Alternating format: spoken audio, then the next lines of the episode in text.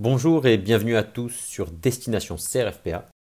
Nous sommes aujourd'hui au jour où l'épisode sera publié le 3 décembre et cet épisode est donc le troisième chocolat ou la troisième douceur que vous propose le calendrier de l'Avent Destination CRFPA. Calendrier qui a été lancé sur l'idée euh, d'Anthony, reprise à la volée par Xavier, et, donc dans, lequel je me retrouve à devoir euh, euh, faire un épisode de, gâterie sans vraiment être sûr que ce soit au final.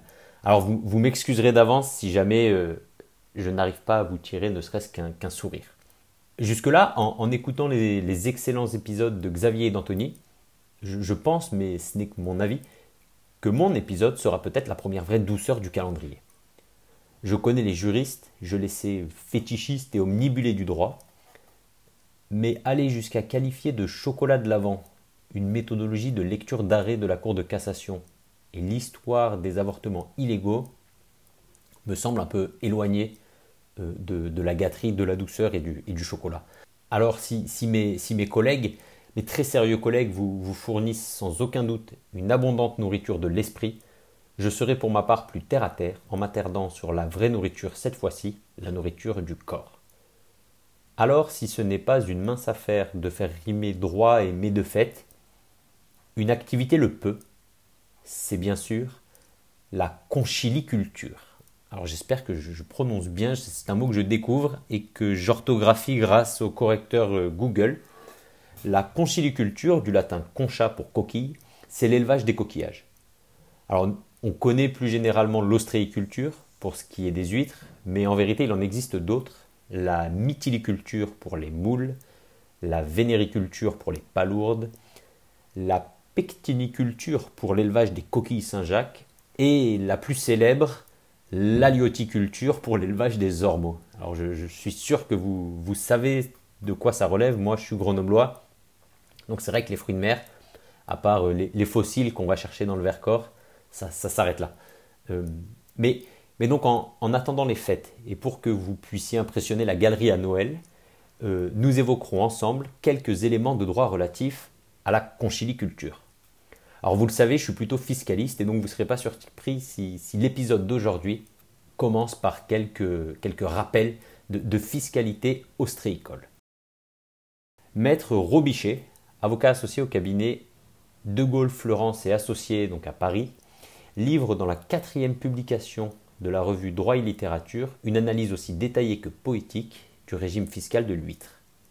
Poétique d'abord, puisque Maître Robichet nous renvoie à La Fontaine et à la fable que je ne connaissais pas, intitulée De l'huître et les plaideurs. Un jour, deux pèlerins sur le sable rencontrent une huître que le flot y venait d'apporter. Il l'avale des yeux, du doigt il se la montre. À l'égard de la dent, il fallut contester. L'un se baissait déjà pour ramasser la proie, l'autre le pousse et dit Il est bon de savoir qui de nous en aura la joie. Celui qui le promit a pu l'apercevoir en sera le gobeur l'autre le verra faire. Si par là on juge l'affaire, reprit son compagnon, j'ai l'œil bon, Dieu merci. Je ne l'ai pas mauvais senti, dit l'autre, et je l'ai vu avant vous, sur ma vie. Eh bien, vous l'avez vu et moi je l'ai senti. Pendant tout ce bel incident, Perrin d'Andin arrive. Ils le prennent pour juge. Perrin, fort gravement, ouvre l'huître et la gruge, nos deux messieurs le regardant. Ce repas fait, il dit d'un ton de président Tenez, la cour vous donne à chacun une écaille, sans dépend et qu'en paix, chacun chez vous s'en aille. Mettez ce qu'il en coûte à plaider aujourd'hui, comptez ce qu'il en reste à beaucoup de familles, vous verrez que Perrin tire l'argent à lui et ne laisse aux plaideurs que le sac et les quilles. Alors, la, la discorde créée par l'huître euh, chez La Fontaine ne s'arrête pas aux fables, tant et si bien qu'elle est même remontée aux oreilles des juges qui ont eu à en préciser le, régime fiscal. Alors, assez simplement, deux possibilités. Premièrement, les profits des éleveurs sont imposés dans la catégorie des bénéfices agricoles puisqu'ils découlent de l'élevage d'un animal. Et eh oui, l'huître est bien un animal. Alors, gare à vous et vos expressions imagées relatives à son QI, car celle-ci est finalement un être doté de sensibilité. A l'inverse, si les huîtres ne sont pas cultivées mais pêchées, le pêcheur ne participe pas au cycle biologique de croissance de l'animal et les profits sont alors imposés dans la catégorie des BNC, les bénéfices non commerciaux. Mais le juge, le Conseil d'État, a eu à trancher une question euh, aussi épineuse qu'importante, qui est celle de savoir si le fait, pour un ostréiculteur d'avoir acheté des huîtres dites juvéniles, donc des huîtres euh, de 18 mois, avant de les affiner et les verdir, plutôt finalement que de les faire grandir depuis le stade initial de, larves, est-ce que donc cet achat d'huîtres juvéniles excluait l'imposition des profits dans la catégorie des bénéfices agricoles? Et là, les, juges du, palais royal, après, il paraît, la légende le dit, une longue dégustation et, des palabres incessantes, répondent par la négative. Et ils nous livrent là un précieux apprentissage que seuls ceux qui savent lire entre les lignes des arrêts du Conseil d'État, ce qu'Anthony nous, nous, apprendra euh, demain, le Conseil d'État donc nous livre un précieux apprentissage, à savoir le cycle biologique d'une huître peut être raccourci au sens du droit fiscal.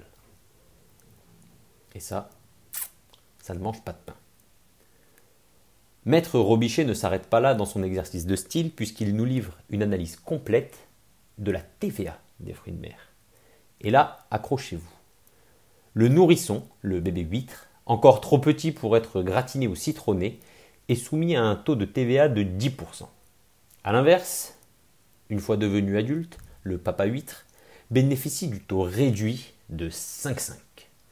Mais, et si c'était si simple, ça ne serait pas drôle, la moule ou l'huître ou le coquillage, même adulte, retrouve son taux de 10% lorsqu'il a été ouvert par la main de maître et de fer de l'écailler avant de vous être servi sur un plateau d'argent.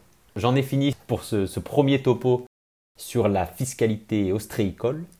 Une fois encore, vraiment, je vous recommande la lecture de l'article de Maître Robichet dans la revue Droit et littérature consacré dont le thème était l'Europe. J'espère que cette douceur aux saveurs iodées vous satisfait et merci aux curieux de nous écouter. Et si jamais demain les résultats du CRFPA sont bons, fêtez ça avec une huître.